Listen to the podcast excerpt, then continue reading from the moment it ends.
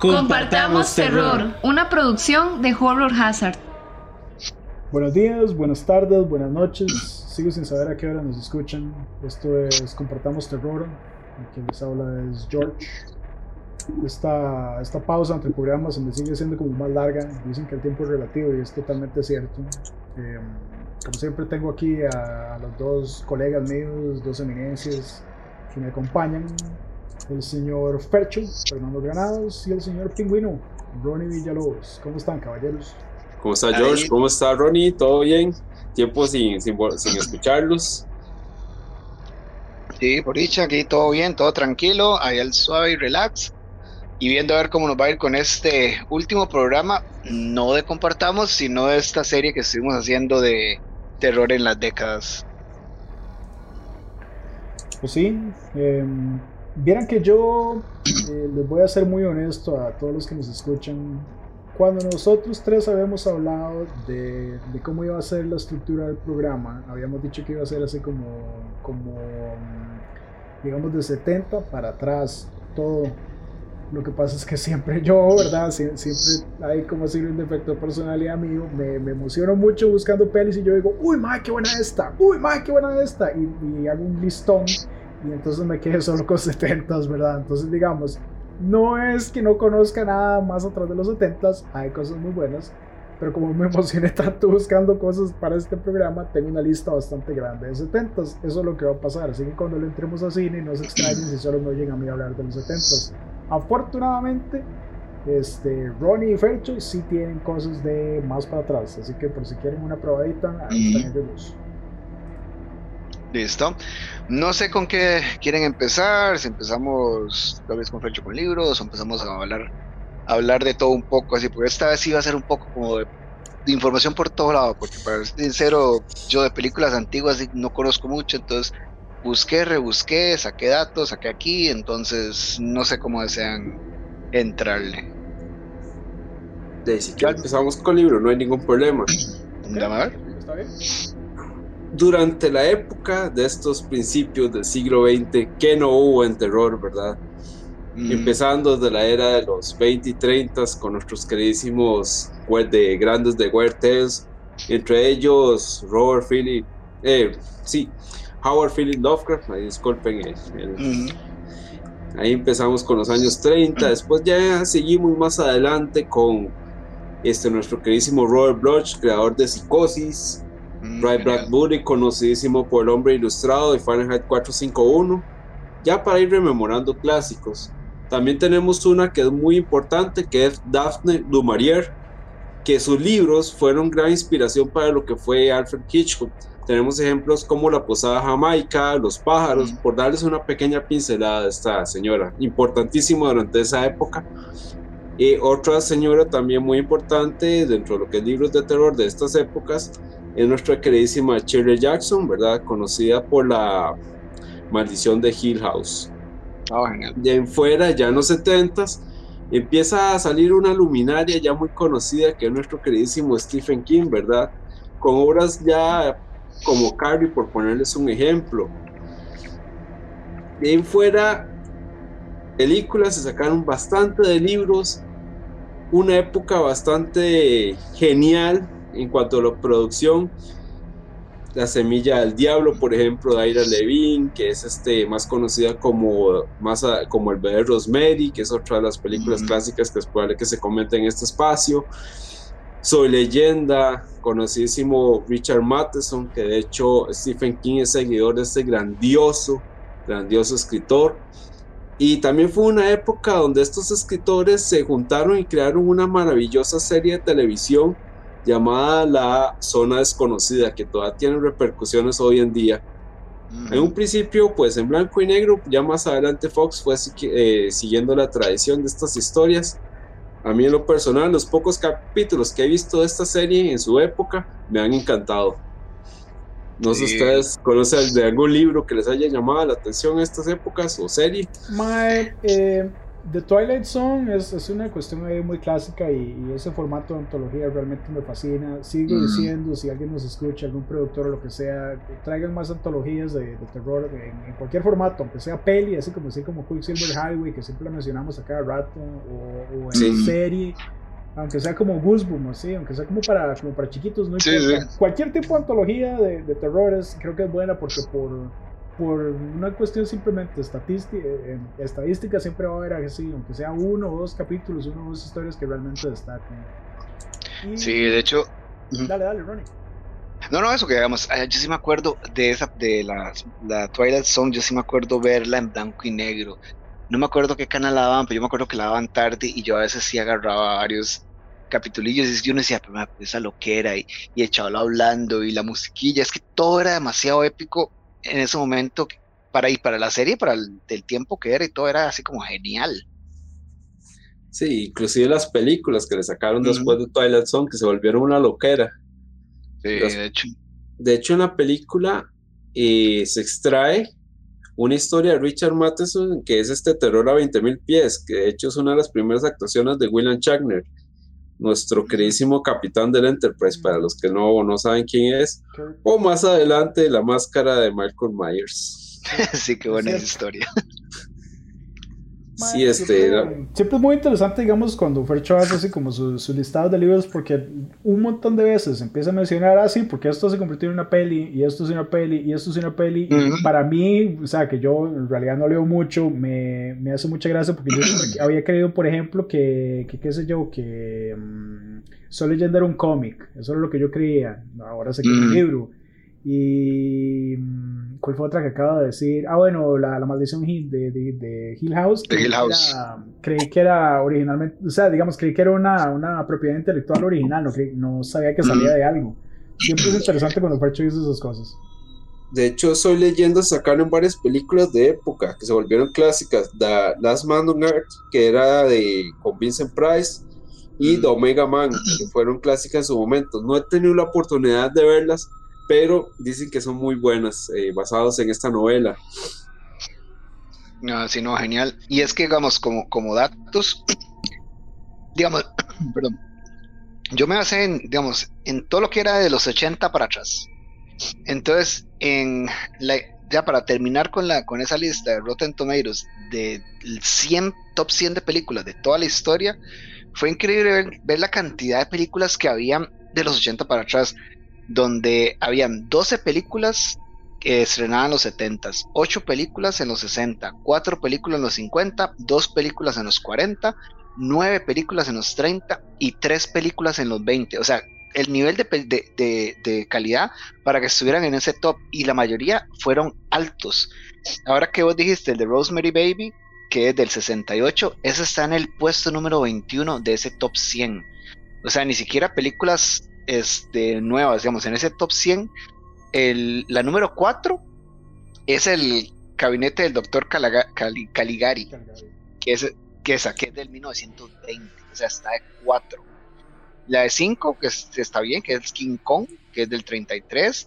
Nosferatu, la Sinfonía del Horror, está el 6, Psicosis, que es del 60, que está en el 7. O sea, todas las películas antiguas tienen puestos bastante altos en comparación con películas más contemporáneas o más nuevas.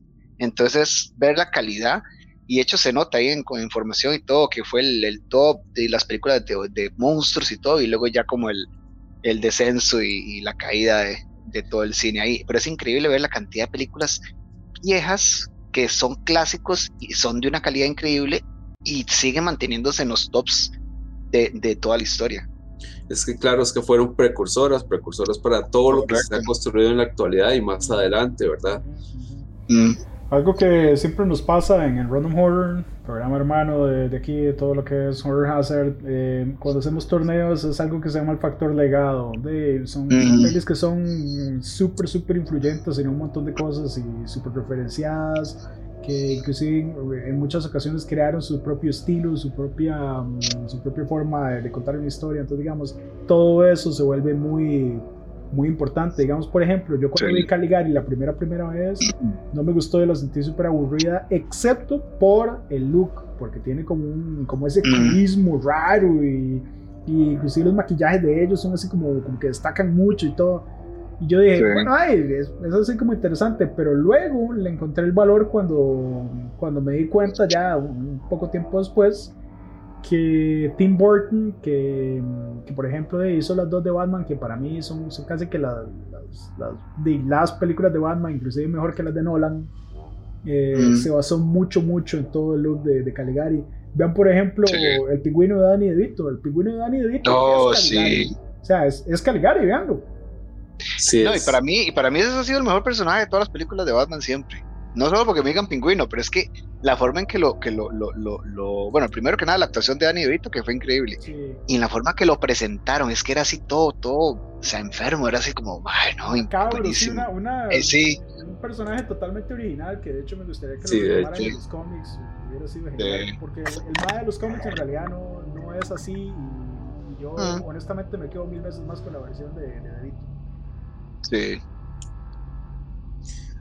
De hecho, rememorando Al... esas épocas. Oh, bueno, decime, Ronnie, ¿qué? No, no, no, que, que ya de, hablando de, digamos, de todo, de, de, películas y todo esto, que vale recalcar que para estas épocas empezó, digamos, lo que fue la saga de George Romero, que de hecho La Noche de los Muertos Vivientes del 68 está en el puesto 17 del top 100 y fue lo que de, muchos llaman que él fue el padre de, la, de los zombies donde esa, bueno, que todavía estas fechas hay unas más nuevas y todo, pero las primeras que fue en, el 68 y en el 78, que fue la 1 y 2, o sea, con Noche de los Muertos Vivientes y Dawn of the Dead, esas películas fueron geniales y todo, ya después, ya la tercera que fue en el 85 y todo, ya, bueno, para mi gusto ya cayó un poco, y ya después de ahí todo lo que ya hemos hablado en las, las eh, décadas anteriores, pero entonces cabe recalcar que para estos tiempos fue donde inició ya como el boom de los, de los zombies.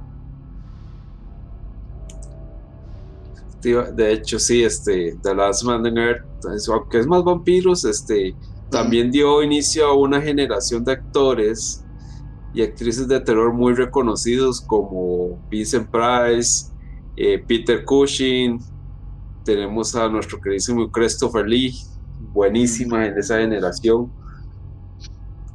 Y a mí una que me gustaba mucho en su momento fue era Bárbara Steele, que participó de hecho en El Pozo del Péndulo, eh, La Máscara del Demonio, que fue una de las primeras producciones italianas, ya además eh, llano.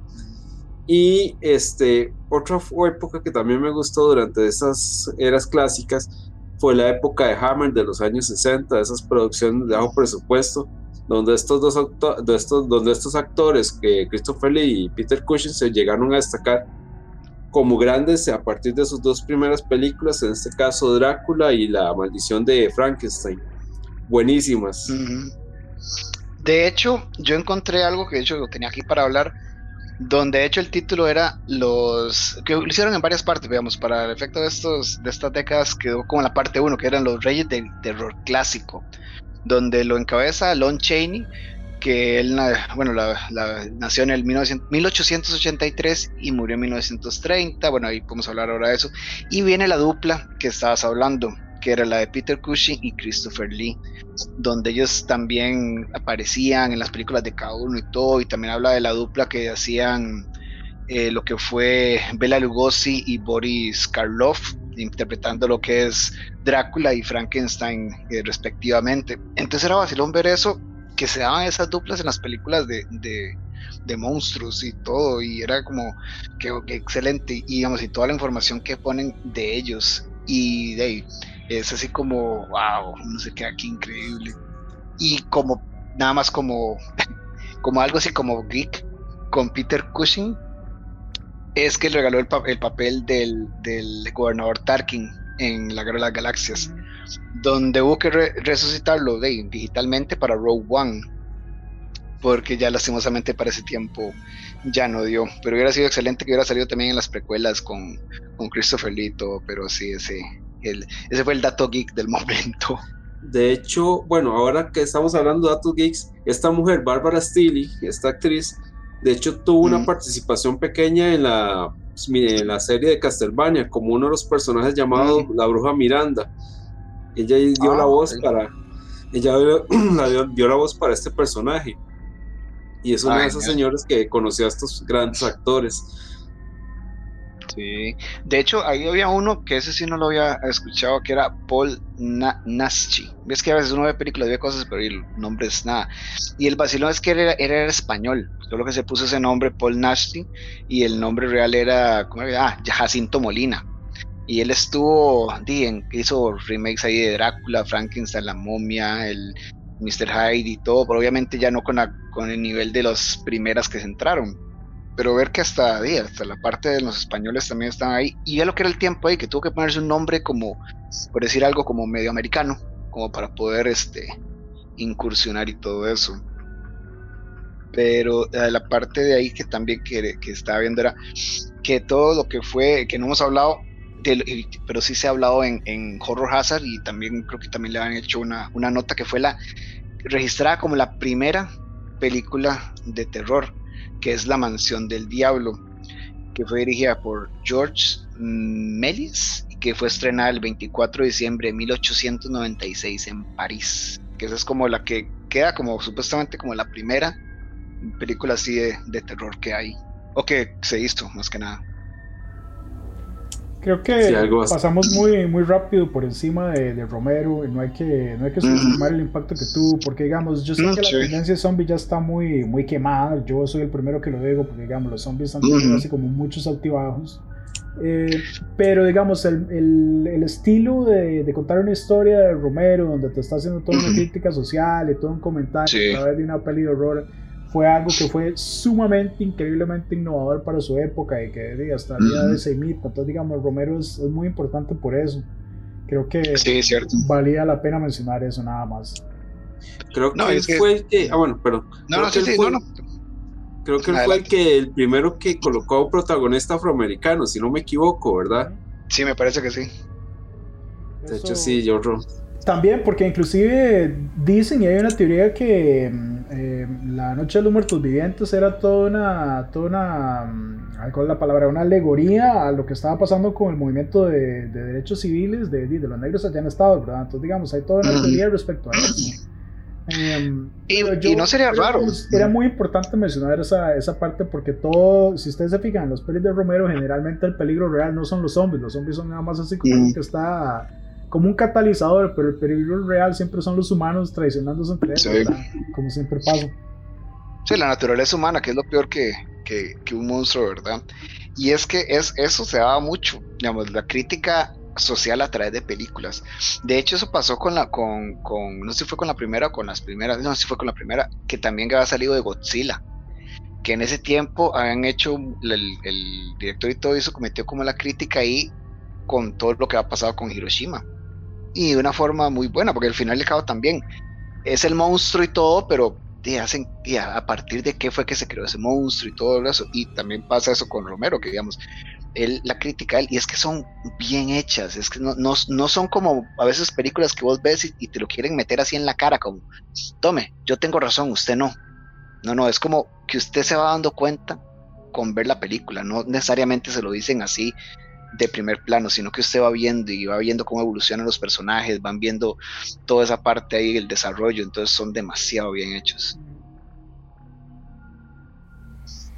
Em, yo me voy a colar un poquito aquí con, con ya mi, mi, lista rara de pelis. Si estamos hablando de, de, cosas antes de los 70s, eh, una muy importante, aunque no lo crean, viene de, de, México que se llama El ladrón de cadáveres, es de 1956. Cuando yo me puse a, a, investigar un poco lo que es el terror mexicano, esa me llamó mucho la atención porque esa peli de horror causó todo el nacimiento de las, de los pelis de luchadores. Entonces, digamos, el Santo contra sí. Lobas, el Santo y Blue Demon, bueno, que, cualquiera, todas esas, todas, todas, todas, que son más de 70 solo del Santo, nacieron a partir de esta peli de 1956, El Ladrón de Cadáveres. Tenía un maquillaje, de hecho, bastante barato Era como decir un, un chaval así con una máscara peluda, ya eso es todo. Pero la historia estaba, estaba entretenida, hubiera servido como para un cómic o un cartoon o algo así. Es un, es un mago que se roba así como cuerpos de, de luchadores, les pone el cerebro en un asesino, entonces tiene así como decir un, un super Frankenstein que va a matar a gente. Sí. No hay... de, hecho, sí, de hecho, nada más hay como para seguir con, con la rama de, del cine mexicano. De hecho, la primera película de terror mexicano fue La Llorona de 1933, película dirigida por el director cubano Ramón Peón y con actuaciones de Ramón Pereda, Virginia Suri, Paco Martínez, Adriana Lamar y Alberto Martí. Ni idea quiénes son, pero ahí estaban metidos. Entonces, el vacilón fue que esa película fue como muy teatral, porque supongo que la mayoría eran como actores de teatro lo que fuera.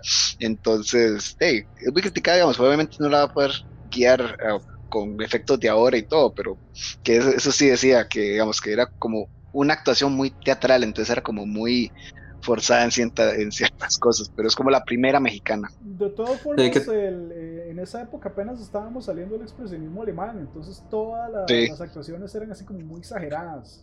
Sí, de hecho. Y hay que tener un toque de cuidado porque hay que poner bien la fecha, si uno la busca para verla, eh, porque en el 45 salió El ladrón de cadáveres o The Body Snatchers con Boris Karloff entonces hay que tenerle cuidado. Si la mexicana corresponde a 1957.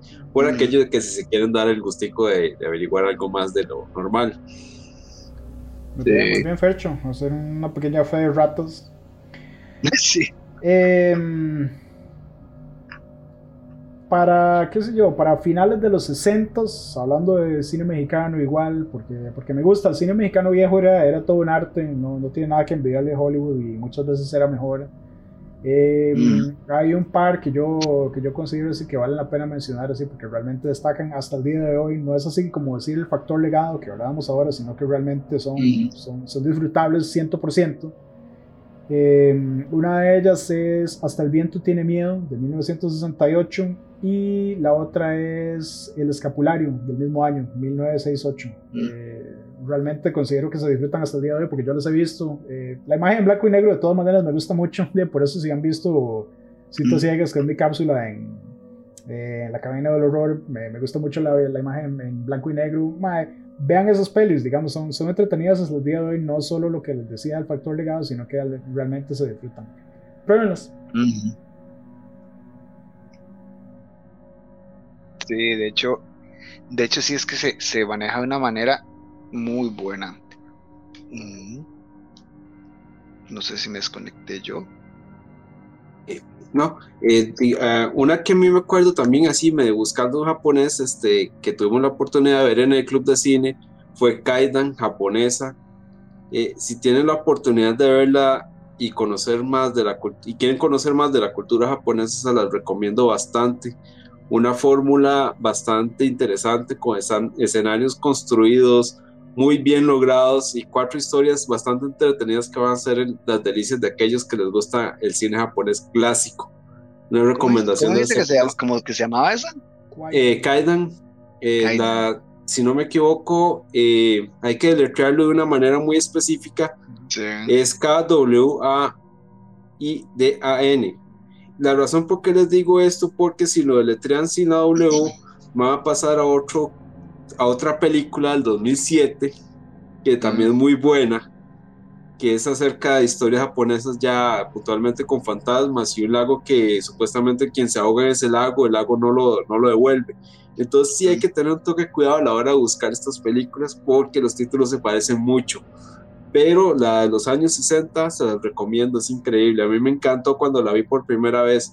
Sí, hay que verla con paciencia porque dura alrededor casi de tres horas, ¿verdad? Oh, qué bueno. Hablando de antologías, es una, es una antología totalmente. Yo, digamos, voy a hacer igual como, una, como un tipo de fe de ratas. Si están buscando así como algo de, como algo de acción o algo así como con mucho terror, inclusive para esa época se equivocaron de peli. Pero si les gustan las pelis de samurai y si les gustan así como, como yo qué sé, eh, The Magnificent Seven o algo así definitivamente tiene que intentarlo porque es como ese mismo estilo pero con un como con un giro gótico entonces se disfruta mucho por ese lado aunque creo que sería como, como un bonus o sea no es como para decir como para el maratón de uno de horror de, de siempre no es como un bonus para para cuando están viendo pelis de samurai o cine asiático. Como algo diferente. Sí. Ahora que tocas el tema de los siete magníficos este una historia clásica de Japón. Hay un director de los años 60 que de hecho compró los derechos y es importantísimo el terror, nuestro queridísimo Roger Corman, que él tuvo bajo su contrato a nuestro queridísimo actor este Vincent Price. De ahí salieron este, películas como El Pozo del Péndulo, eh, Madhouse eh, y otra serie de terrores que es gigantesca la lista de Roger Corman, por si quieren explorarla. Y él de hecho no solo hizo Los Siete Magníficos, sino hizo Los Siete Magníficos del Espacio, por si tienen la oportunidad de verla, está en Netflix. Ok. Pero sí, él se considera como el rey de la clase B, sin embargo sus películas en terror son largas, enormes, son unas listas gigantes. Por si ustedes quieren pasar una, una, un día maratoneando con las películas de Roger Corman, les garantizo que se van a divertir bastante. Mm, está excelente. Siempre mm, tenía un estilo inconfundible porque no digamos por, por lo ridículo, porque si había un, un grave ridículo, sino porque realmente se veía como el amor que le metía a las pelis. Eso no lo puede negar nadie. Había mucho, mucho cariño en todas sus producciones. Aún cuando no tenía nada de plata y tenía que hacerlo así como con las uñas, como decimos aquí en Costa Rica, realmente se sentía mucho cariño en sus pelis. De hecho, él hizo una película, él hizo el, primer Death Race, y de hecho participó este John eh, Stallone y participó este muchacho, el que hacía Kung Fu, ¿cómo era que se llamaba? David Carradine. Ah, Por ponerles un ejemplo, el primer Dead Race, ahí van a ver los carros que son un poco más pintorescos que la versión de Jones eh, de, de Statham, ¿verdad? Pero para que se entretengan y se den una idea de cómo es el estilo de este productor y director, ahí hay un buen ejemplo. No sé, ahí este, que tal vez como tal vez sí hemos hablado mucho de, de, actores masculinos y toda la cuestión, yo sí encontré o saqué un poco lista de qué es lo que han sido actrices, actrices digamos de películas de esos, de esos tiempos, digamos, obviamente como las más conocidas, el Linda Blair con El Exorcista, está Janet, Janet Leigh, la, no, Leigh, la verdad que ese apellido no sé, que es con la que sale en Psicosis de Alfred Hitchcock. Tenemos a Mia Farrow, que salió en El bebé Rosemary. Ya luego actrices como también como de películas y todo, porque ahí en esa lista y todo también, y no podemos olvidar, aunque eran tipo comedias y todo, lo que eran los Locos Sams, eh, los Monsters y todo, esas actrices, digamos, Carol, Carol Jones en Los Locos Sams, que hizo a Morticia, luego también hasta la misma Lisa Loring, que era la que hacía a Wednesday en Los Locos Sams. Digamos, hubo una gran lista de, mujeres que la verdad que la mayoría de veces se toman como, como, se olvidan, piensan, se, se recuerdan nada más como, como los actores y todo, y hasta cierto punto no entiende, porque era en ese tiempo, las mujeres eran nada más como los adornos. Ellos son los, los adornos acá en las películas y ya. Y luego todo era basado ya sea en el monstruo que era el masculino o el actor que era el masculino. Pero sí hubieron muchas, muchas actrices que hicieron grandes papeles, tanto hasta en las, en las, en las, ¿cómo llaman? En televisión como cine.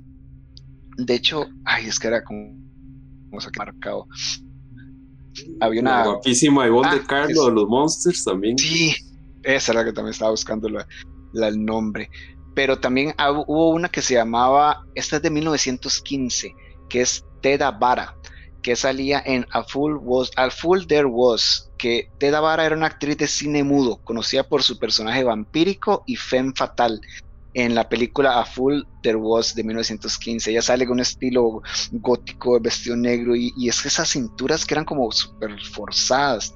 También con la actriz Malia Nurmi, que salía en Vampira Show y Dick Me, Later, Vampira, de los dos de 1954.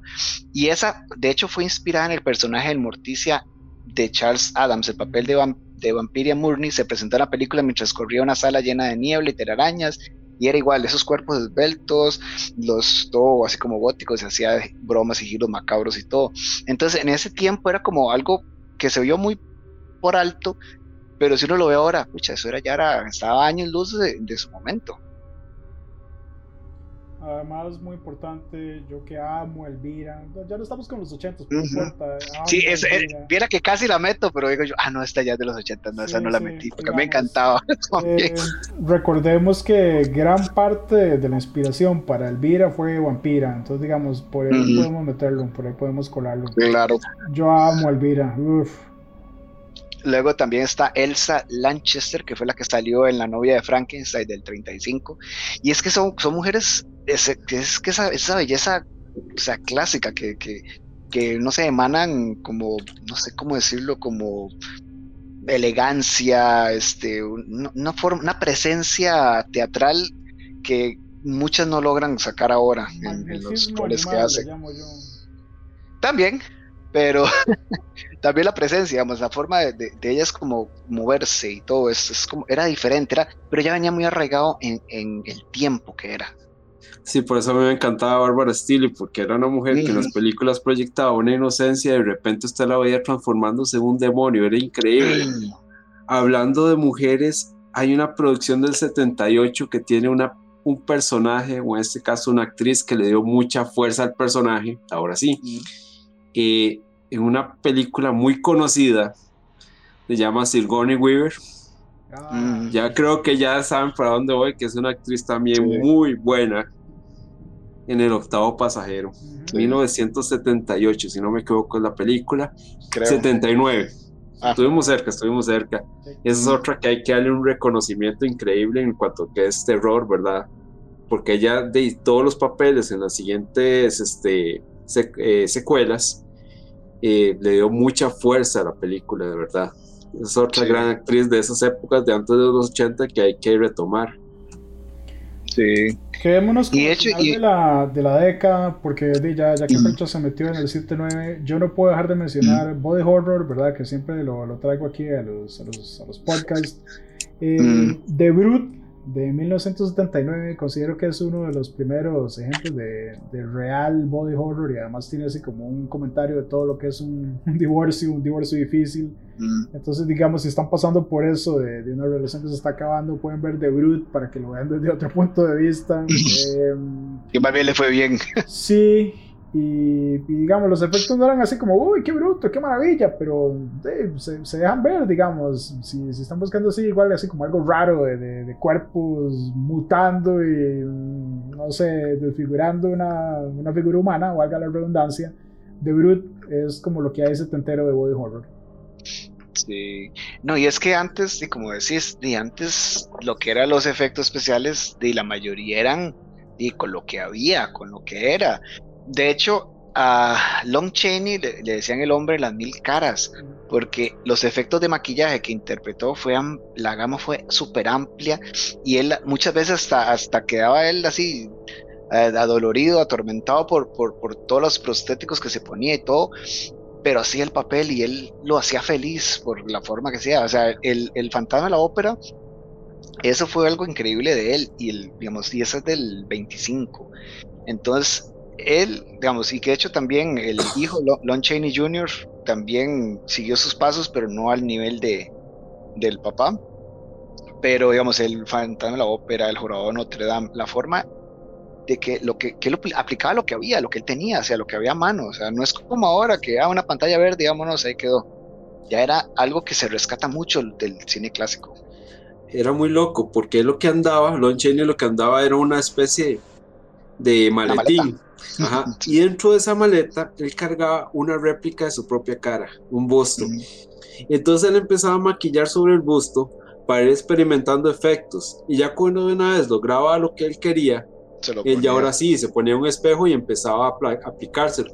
En algunos puntos, como él mismo decía, era demasiado doloroso porque incluso debajo de los ojos se ponía cáscaras de, eh, perdón, yemas de huevo, vidrio, de todo para dar ciertos efectos o incluso incluso se metía ciertos prostéticos adentro de la boca para darle ciertos efectos que en realidad al hombre le causaban mucho daño. Pero era un genio, era un genio por empezar a hacerlo o sentar las bases de lo que iba a ser más adelante el maquillaje de terror o el maquillaje en general.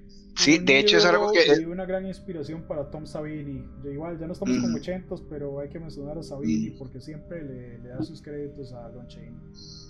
Es que, de hecho, eso es algo que voy a comentar, Lon Chaney lograba que los, los villanos que él hacía fueron em, empáticos, transmitía dolor, era, era, era como el, mejor rol de él, porque la forma que él lo presentaba, usted terminaba sintiendo lástima y, usted quería más bien que, que, él fuera el ganador en la película, o sea, el jorobado Notre Dame fue así algo increíble, digamos, igual hasta el mismo fantasma de la ópera, o sea, son películas que siempre fueron muy aclamadas por él y en la forma que, que él presentaba a los villanos, era, era algo increíble.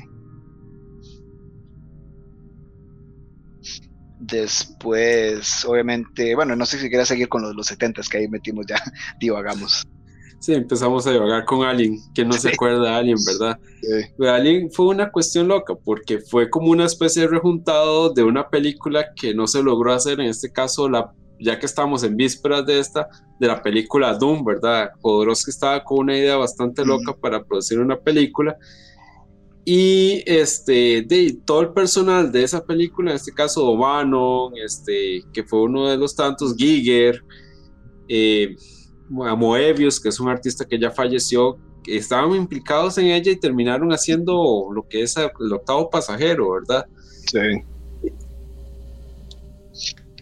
Ya que estamos con, con 70 y ahora que nos pusimos con, con, todo el tema de las antologías, eh, Cuentos desde la cripta inclusive tuvo una versión así como prototipo que realmente eran historias sacadas directamente del cómic eh, en 1972 se llama Tales from the Crypt, igual que, la serie que salió después, pero es una peli de 1972 por si quieren, por si quieren así como curiosear y ver algo diferente.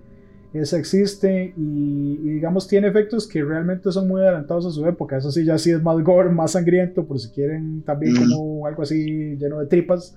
Esa, esa es como la peli que pueden buscar en los 70 también.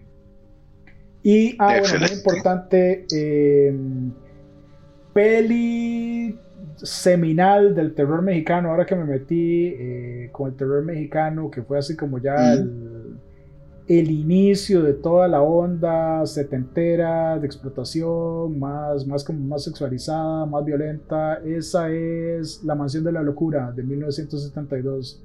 Igual, si les interesa como el terror latino, especialmente el mexicano, y viejo, definitivamente prueben La Mansión de la Locura en el 72. Mm, excelente.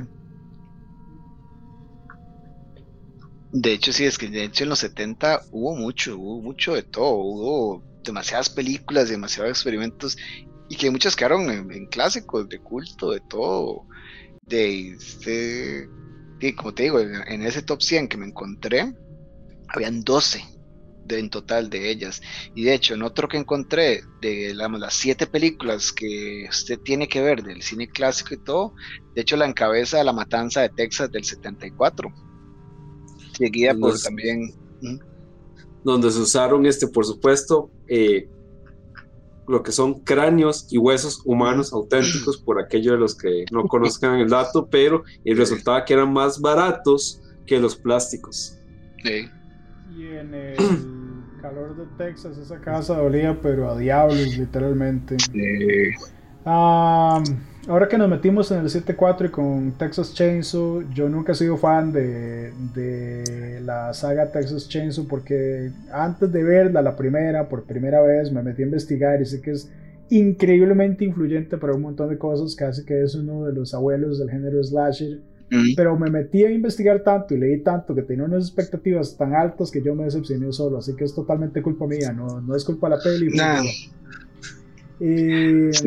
Habiendo dicho eso, Black Christmas de 1974 también es uno de los abuelos de, de género slash y es del mismo año, así que definitivamente también seminal para todos los que amamos así el slasher ochentero. Black Christmas del 74. Hay un remake, el remake no me gustó, pero la original se deja ver hasta el día de hoy, como dato curioso. Muchas veces pasa. De hecho, sí, en el 73, hablando, por, hablando de esa época, ya en los años 70 fue como una especie de desenfreno. Para mí la película más desenfrenada eh, de esa época es The Wickerman, porque no solo vemos este terror, suspenso, desnudos, sino que es una cuestión de folk terror bastante interesante y ya empieza como a poner un estándar del desenfreno, lo que de la que tan permisible se va a convertir el, o qué tan permisible me van a disculpar es para el público aceptar ciertas cosas, ¿verdad? Y empieza como a probar a la gente a ver qué, qué, qué están dispuestos a ver. Y ahí empiezan a surgir una serie de experimentos bastante fuertes. Yo sé que ya es un poco repetitivo decirlo, pero empezamos con lo que son los, las posesiones satánicas, ¿verdad? Ustedes se podrán dar cuenta de cuáles películas eh, quiero empezar a, tocar. En este caso tenemos al Exorcista y The Omen. No sé si se acuerdan de esas películas. El Exorcista del 73, The Omen del 76. De las dos, yo de hecho me quedo con The Omen. Yo sé que a todo mundo le gusta El Exorcista, es un clásico entre clásicos. Probablemente la, la, película de horror más, más comentada hasta hace unos años, porque ya lo están ganando. Ya, ya ahora sí ya pasaron suficientes años como para que le ganen. Hmm. Pero entre las dos me, me, quedo con The Omen. The Omen tiene un concepto más. Mmm, bueno, llamémoslo plausible, eh, para, para, para, mis estándares, que siento que es más, más, mm. Mm, más realizable, digamos. Y me gusta, me gusta más como su, su, nota, su vibra, su música, todo. Pienso que es una mejor peli. Aunque las dos son buenas, o sea, no, no voy a quitarme sí. De hecho, me hace gracia porque de esas últimas tres películas que han mencionado, Solo The Wicker Man entró en el top 100 de las películas de, de, todo el tiempo. De, de hecho es el que tiene el menor puesto, está en el puesto 94. Pero ni El Exorcista ni The Omen entró en ese, en ese top de Rotten Tomatoes. Entonces, siempre, está como el debate de si han envejecido bien o mal. de, todo depende de a quién le preguntemos. Yo pienso que sí. se deja ver hasta el día de hoy. El exorcista sí ha envejecido un poco mal. sí, de hecho la, la, la, decapitación de Neumann con, con que era que era con un coso de vidrio, era que le, que le sí. vidrio, sí. Es muy buena esa escena, o sea, por el tiempo y todo.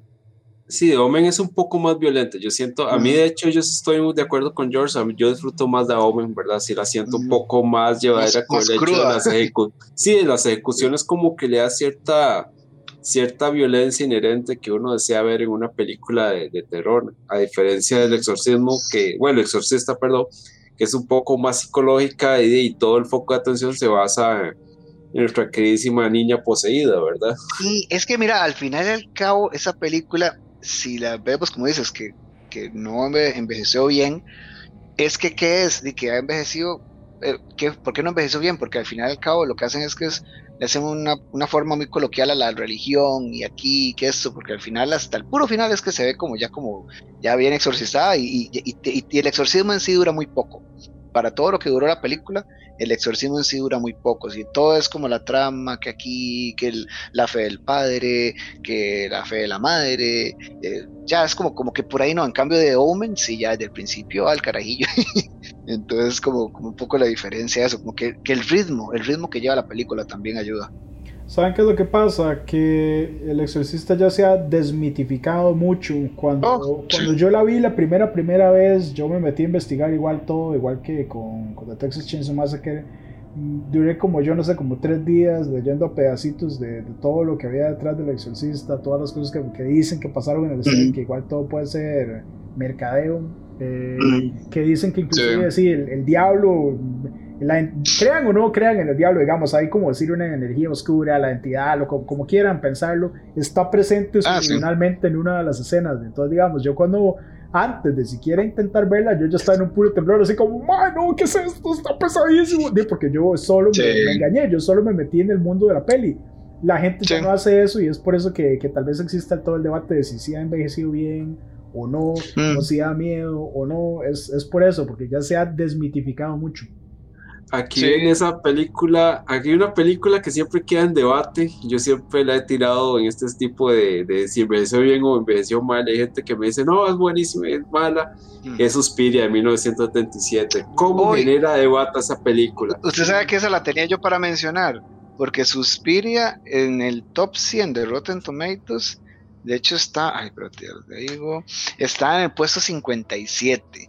Y de hecho, esa Suspiria está en ese top 7 de películas que tenés que ver de las, de las clásicas. Está en el, último puesto, pero está, de Darío Argento del 77.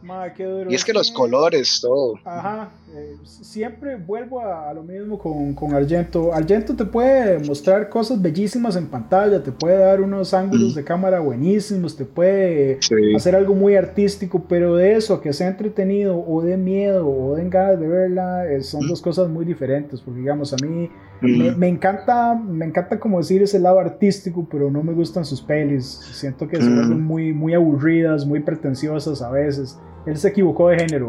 Para mí Argento tuvo que haber hecho alguna otra cosa que no fuera horror. Sí, algo como más, más, más subliminal. No, no, digamos documentales o hasta, sí, pelis, sí. De, hasta pelis de acción o no sé, dramas, cualquier vara, pero creo que con el horror se equivocó de género.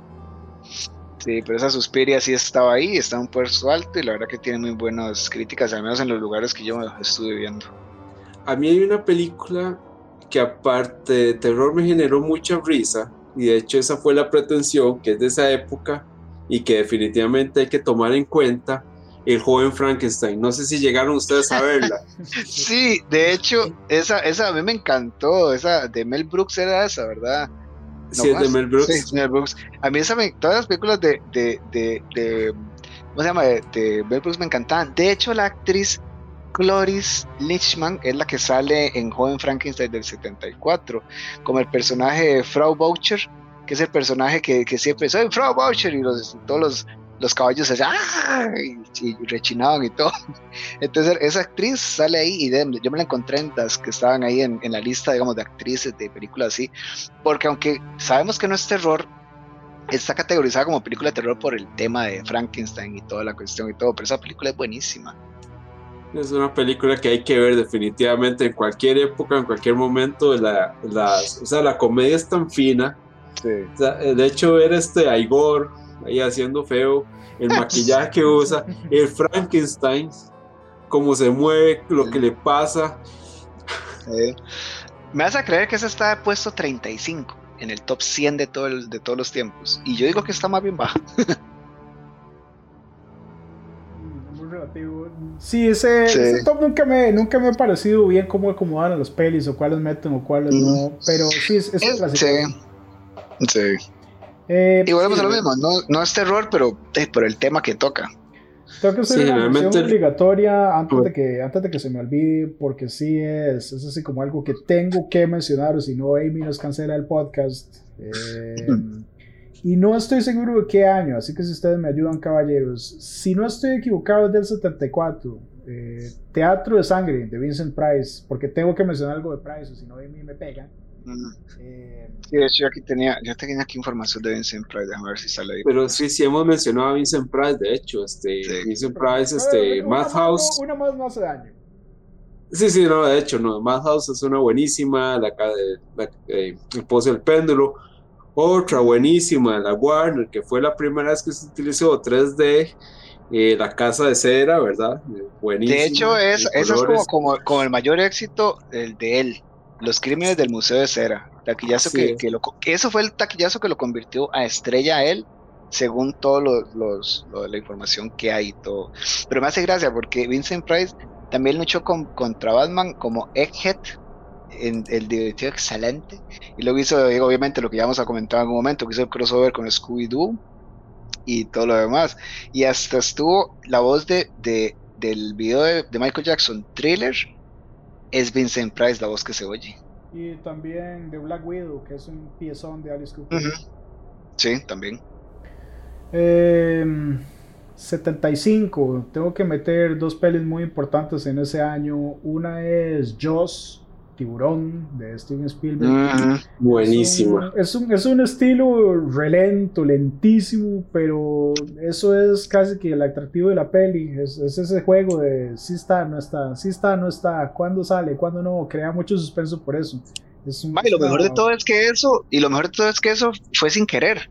Uh -huh. Pues tuvo que ser así porque el bendito tiburón no servía. Entonces, uh -huh. vea lo que son las casualidades y que quedó excelente. No, es, es, lo que hace un director talentoso, aprovecharlo También. Para, para hacer una historia original, digamos. Y una Totalmente. muy importante del cine mexicano, Satánico Pandemonium, también conocido como Las Exorcista, de 1975. Es una Ah. peli mega no influyente, o sea, súper influyente, aunque no lo crean.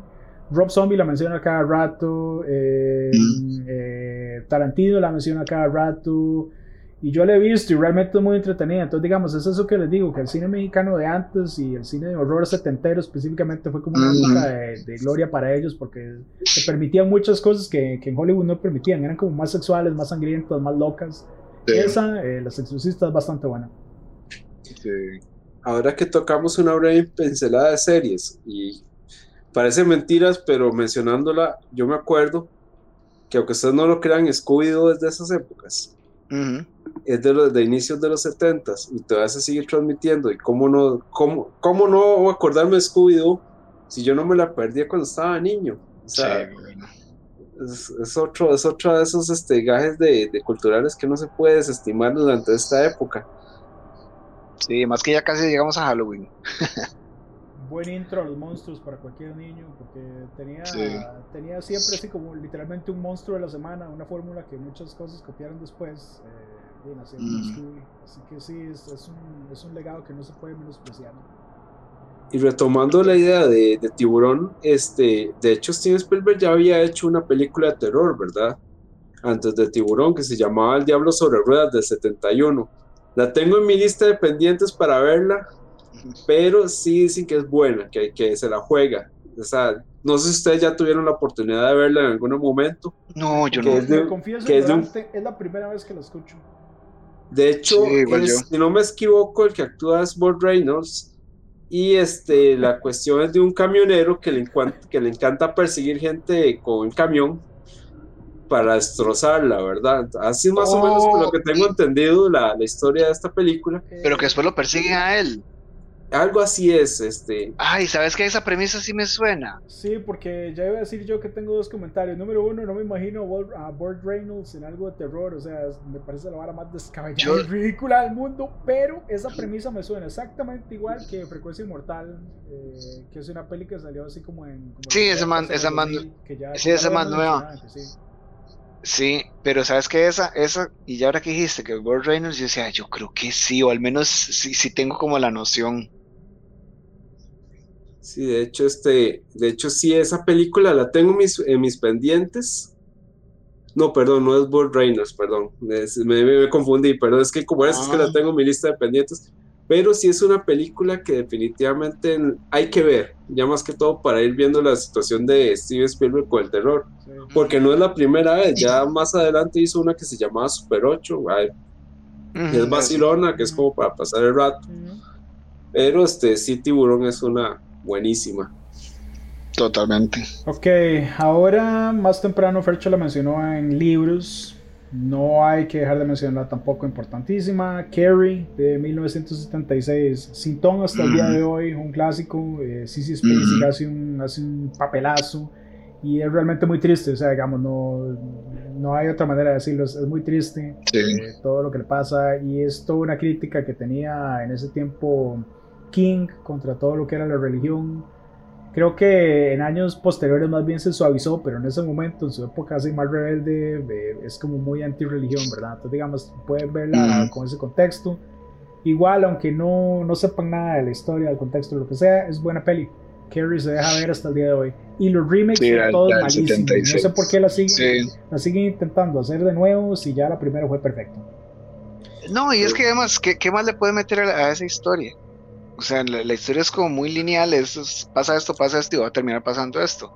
O sea, ¿qué le puedes hacer diferente para hacer como tres remakes de, contándola diferente? O sea, no. O sea, Creo que en algún momento le hemos mencionado también, supongo que es que es, traer una historia a un público nuevo. es como sacar plata. No, no, es, traer una historia a un público nuevo. Desde ese lado yo, yo se los puedo, se los puedo justificar hasta cierto punto. Sí. De hecho, Carrie está en el puesto 45, está en un puesto bastante alto. Sí, pues la original es la original, sinceramente. Ah, o sea, es que ya los remakes y aquella otra versión de una adolescente que, que bueno, tal vez yo creo que la única parte buena de ese otro remake es este, cuando la... Los, meteoros. Eh, no, el tatuaje se le ah. empieza a confundir con todas las venas y empieza la mujer tiene todas las venas negras. Yo creo que esa es la única parte, pero... Esa es una versión como del 2000 y algo, no me acuerdo específicamente, pero así es mala con ganas. Sí, esa es lo que. Esa trataron de cambiarla demasiado. ok. Em, en orden, yo tengo otra mexicana. Esta la considero, de hecho, súper pesada. Eh, para los que tienen, digamos, para los que tienen alguna sensibilidad religiosa, así como decir de, de, cosas del diablo, que, que, es algo que me pasa mucho a mí, digamos, a mí me dan miedo las cosas del diablo. Tengo la sensibilidad de, como por esos lados. El exorcista es pesada. Diomen es pesada. Considero que Alucarda, la hija de las tinieblas, del 77, que es una peli mexicana, puede Ah. ser igual, sino más pesada que esas dos que acabo de nombrar. Entonces, digamos, pueden probarla por si Ujú. quieren hacer ese como un maratón de terror mm, religioso, terror demoníaco, como quieran decirle. Alucarda, la hija de las tinieblas, es un- como una historia de vampiros satánicos en un convento, véanla. Además hay unas Oh, mujeres muy guapas, es genial. una historia bastante pesada de los 70s. Cine mexicano de los Genial. 70s, calidad. De hecho, ahí estaba viendo escenas y ya la, la estoy poniendo en mi lista de, de, de pendientes a la par de la, a la par de la de Steven Spielberg del 71. Mm, Eh, sí que va, yo creo que va a ser un poco, tal vez yo, para los que nos estaban escuchando es un pecado no tomar en cuenta Hitchcock, pero Hitchcock yo creo que estaba como muy conocido para muchos de nosotros y documentales, explicaciones y demás van a encontrar ustedes en línea. Entonces, eh, si me van a disculpar, de parte mía no hice gran investigación sobre este gran director para el programa, pues más que todo para rescatar esos, esos películas de la época que no mucha gente conoce o son conocidas pero no han visto e invitarlos a verlas, así como George nos ha, me ha estado refrescando la, la memoria con películas mexicanas que ya me dio la picazón de verlas. No sé ustedes qué opinan de esto. Sí. Sí, el chiste, es, el chiste es mencionar un poquito de todo, pienso yo. O sea, así como las, Sí. las que sí o sí hay que mencionar y unas cuantas así como para que vean por si no las conocen. Sí, no, y es que sería ya como hacerlo ya demasiado largo el programa. Y es que, como te digo, los otros programas nos, nos sentamos en una década. Aquí estamos abarcando un montón de décadas, o sea, todo lo que está para atrás. Entonces, di, Psicosis, que es del 60, eh, que eso por cierto está en el ranking 7. Entonces, diga, si quisiéramos, podríamos empezar a hablar desde los 20, que fue cuando como empezó mucha, mucha Después el mucha, mismo mucha alemán. todo. Sí, también el alemán que también tenía mucho, después hasta el italiano que también empezó a, a tirar. Entonces, es que van a haber un montón de cosas que se nos van a quedar este por fuera. Bueno, Sí, solo, porque lo, los- solo porque lo mencionaste, entonces digamos, expresionismo alemán que no es alemán porque es expresionismo mexicano, Mm. eh, dos monjes que si no me equivoco es del 1934 para que se den una idea de, de que realmente el cine mexicano era una potencia en su época, no tenían Mm. nada que enviarle a Hollywood, ellos hacían su propia, su propia tendencia, si, si acaso unos cuantos meses después de Hollywood porque Hollywood teníamos plata. Eh, Sí. Pero sí, dos monjes, creo que era del 34. Y no puedo dejar de mencionar, de, porque, porque es como un ciclo interminable. eh, Halloween del 78, ahora que dijimos los orígenes del, del slasher y ahora que viene Halloween Kills. Halloween del 78 sigue siendo una, una peli que hay que ver sí o sí y es un clásico para todo lo que es el horror y especialmente para el horror ochentero y de slashers. De Sí, hecho, pero- de- de- corrígeme, perdón, nada más hay como un paréntesis. Corrígeme o no, yo creo que Halloween Kills viene como a partir de la primera, después como casi como la línea del tiempo después de la primera o, o algo así había oído, me parece. 7-8, la del 2018 que salió y luego Kills. Pero que Eh, las obvian y, y vamos, yo creo que Pero sí, digamos, la, la línea del tiempo ahorita entonces sería la original, la del Mm. 78, ¿verdad? Luego la de 2018 y luego Kills. Y eh, viene la tercera parte para eso, que es este Halloween Ends. Mm, cierto, correcto. Una pregunta técnica porque yo no la he visto. eh, ¿Ustedes han llegado a ver el show de, de terror de Rocky? Sí, la primera película de, de, Tim, eh, de Tim Curry. Tengo que verla, no Ah, sé sí, con sale como travesti, sí. sí. qué. Sí, con no, otra vez ¿verdad? sí tengo que verla. No, dicen Ah, que hay que verla, es- hay que verla, sí. pero Es que digamos, no es buena, pero tampoco es mala, es que dicen, no hay forma de explicarlo. Es como Suspiria, digámoslo así. Yo... Sí, pero, pero, pero con Tim Curry vestido de mujer rara. ¿Cómo sí, sí. Yo, yo entiendo que es, es, es una peli de culto, pero es que yo definitivamente no soy el público meta, o sea, porque yo no, no soporto los musicales y ese es un musical Ujú, hecho y derecho, sí. o sea, cada, cada, cada sí. X cantidad de minutos hay una canción y aunque sean canciones que yo Ujú. entiendo que son buenas y es Tim Curry cantando, entonces digamos, va a ser bueno, man, no, no, es, no es para mí, digamos, yo no soy el Sí. público. Sí, sí, es, es como, como, como la, ay, la que hizo este Johnny Depp, que era barbero, se me olvida el nombre. Sweet Todd. Eh, Sweeney Todd. Es más, yo la vi con, con, con una, con una copa, lo que hacíamos es que adelantábamos las canciones y veíamos una mala película.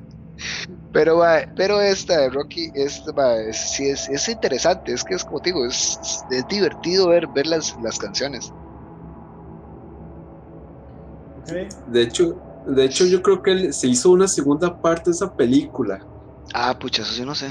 Eh, eh, sí se había hecho una segunda y una obra de teatro también. Ah, la obra de teatro sí, sí, eso lo sacaron Eh, ahí. Bro, lastimosamente, lastimosamente, eh, por aquello que no, no han visto Tim Curry últimamente, el hombre está, con, si no me equivoco, con esclerosis múltiple. Entonces el Mm. hombre ya está en silla de ruedas y lastimosamente ya no creo que lo volvamos a ver actuar. Ah, sí, no. Sino eso es lo único que me da mucha pena de ese gran actor, ¿verdad? El actor que también nos entregó a Pennywise, que hizo una personificación de un demonio bastante buena, increíble, un personaje, un actor in- Ay, que definitivamente hay que rememorar cada vez que tocamos este eh, el terror. Sí. Y lastimosamente, a todos nos va a ganar el tiempo, pero bueno, a otros, a otros peor que, que unos. A propósito de hablando de tiempo, caballeros, yo ya acabé con mi lista. Eh, creo que de- me queda preguntarles, ¿ustedes tienen algo más que se les haya quedado, algo que tengan que mencionar o, o ya podemos ir cerrando? Viera, al menos de mi parte, nada más como muy así por fuera, por fuera no, digamos, como a grandes rasgos, digamos, ahora que comenté lo de los 20 que eso fue como, como que el cine en Estados Unidos sería el cine de terror, que ya tuvo la explosión en los 30 y después para, para esa época fue lo que hizo todo el género que, que hizo como los mejores directores del cine de terror como Todd Browning con Garras Humanas, La Casa del Horror, ambas protagonizadas por Lon Chaney que estábamos comentando. Y toda esta parte que, que también sacaron con Universal, que sacó Drácula, Freaks, la, máscara, la marca de vampiro, Muñecos Infernales, luego MGM también, donde sacó una lista grandísima de películas de monstruos, donde está Drácula, Frankenstein, El Caserón de Sombra, La Momia, El Hombre Invisible, La Novia de Frankenstein, El Cuervo, El Lobo Humano, donde eran puros monstruos, puros monstruos, puros monstruos, puros monstruos, la, hija de Drácula, todo lo que se les ocurriera, así sacaban toda la descendencia. Y la verdad que la mayoría sí son clásicos.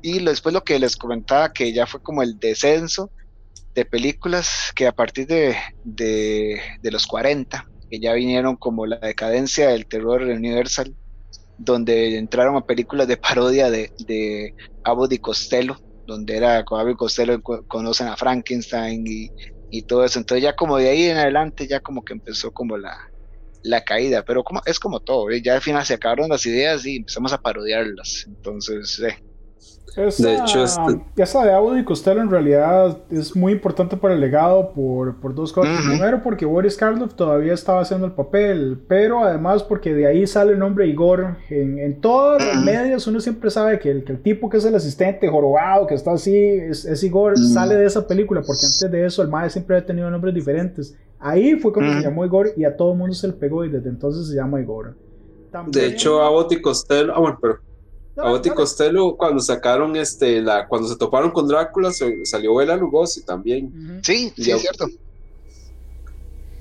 Y este, también hay que acordarse que poquito tiempo después, cuando, cuando sí, efectivamente Universal ya entró en declive, de, entró Hammer, Hammer entró con toda la fuerza. Entonces, digamos, si Universal nunca hubiera resultado esto, tal vez no tendríamos a Hammer y tendríamos a Christopher Lee. Así que todo tiene un, un ciclo y es bueno que tenga un principio y un final. Totalmente. Y además era como nada más como el, el de ahí, lo, lo que me faltaba como de, comentar. Ella hizo varias actrices lo que estuvo.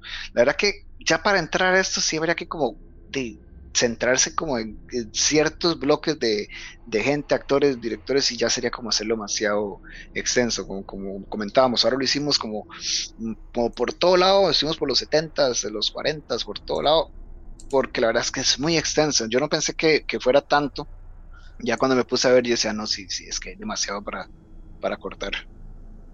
Sí, yo tuve la, la misma idea originalmente de meterme como a investigar todo. Solo en 70 saqué, vean la cantidad de pelis que saqué. Entonces, digamos, no, no es una tarea sencilla como para resumir en un, en un solo podcast. Podríamos Sí. retomar la idea dentro de un tiempo, pero queremos hacer como una, una serie nueva o, o algún tema totalmente diferente, suelto, que no tenga que ser una serie. No sé, ahí veremos. Pero de momento lo vamos a, lo vamos a dejar descansar. De ahí, Fercho, no sé si querías comentar algo más. Eh, de momento estoy bien, pero sí recordarles que dentro de esa época de los años 30 eh, no pueden perderse Freaks.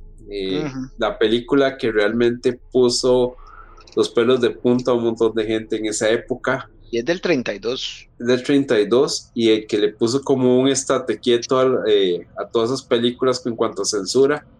Eh, van a ver todo lo que es una, ley, una serie de pensamiento entre lo actual y lo de la época y se van a dar cuenta que sí, completamente diferente, un choque cultural. Freaks, para que la vean en la casa, no se la pueden perder. Está en HBO Max si tienen la oportunidad para que saquen el ratito, no es muy larga. Eh, se las recomiendo bastante. Mm. Imagínate que esa estaba de 16 en Rotten Tomatoes. Entonces sí estaba también bastante alta. Ok, en este caso yo haré mi cierre diciendo que mm, sí, definitivamente es, una tarea muy grande tratar de resumir todo de, los 80 para atrás en la historia del cine en un solo programa, pero eh, les dimos unas cuantas pinceladas, principalmente de 70 como les dije. Em, creo que mi, mi moraleja principal para, para, este programa sería revisen otros países, revisen los cines, no sé, locales, latinos, si son de Asia, si nos escuchan por allá, el, uh, el terror asiático es una maravilla. Eh, el terror europeo también, así que revisen así como decir otros mercados que no necesariamente sea el estadounidense y revisen todas las épocas, porque vean por ejemplo el ejemplo de México, México tenía así como un montón de producción muy buena, de los 70 para atrás, pero en los 80 como que empezó un declive ahí raro y han tratado de recuperarse, pero nunca ha sido igual. Entonces, digamos, pueden hacer como una pequeña investigación si realmente les gusta el género. Ahora sí, les doy el paso, señores, para que hagan su cierre.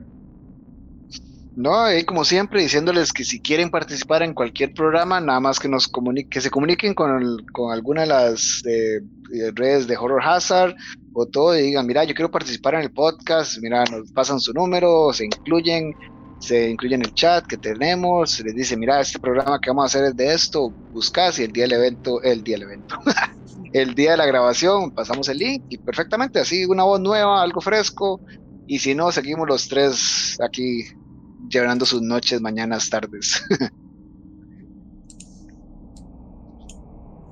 Épocas eh, anteriores a los años 80, increíbles, hay, vale la pena rememorarlas a pesar de que les dimos una pincelada, ustedes no saben la maravilla que se da uno a la hora de descubrir toda esta serie de películas. Y como decía George, eh, pues cine mexicano eh, vale la pena explorarlo, asiático no se puede perder tampoco. Y les dejo como tarea también disfrutar de este cine de esas épocas, aunque a veces no tenga los efectos bien logrados, las historias vienen siendo muy buenas, al igual que las, a las actuaciones de estas personas que dedicaron mucho esfuerzo a estas películas de terror increíbles. Es un ejercicio que definitivamente hay que hacer. ¿Cierto? Ok, este, en ese caso llegamos al final, vamos aterrizando el vuelo del terror. Caballeros, ha sido un placer para todos los que nos escucharon, damas y caballeros, muchas gracias por su atención. Esto sería todo lo que tenemos por esta entrega. Síganos buscando todos los meses y mm, para serles muy honestos, todavía no sabemos con qué vamos a venir la próxima vez, pero algo les traeremos que les guste o esperemos que les guste. Buenas noches. Pero fijo va a ser, fijo va a ser excelente. Ah, bueno, gente, nos vemos. Chao. Nos vemos. Buenas noches a todos que nos escuchan. Chao, hasta luego.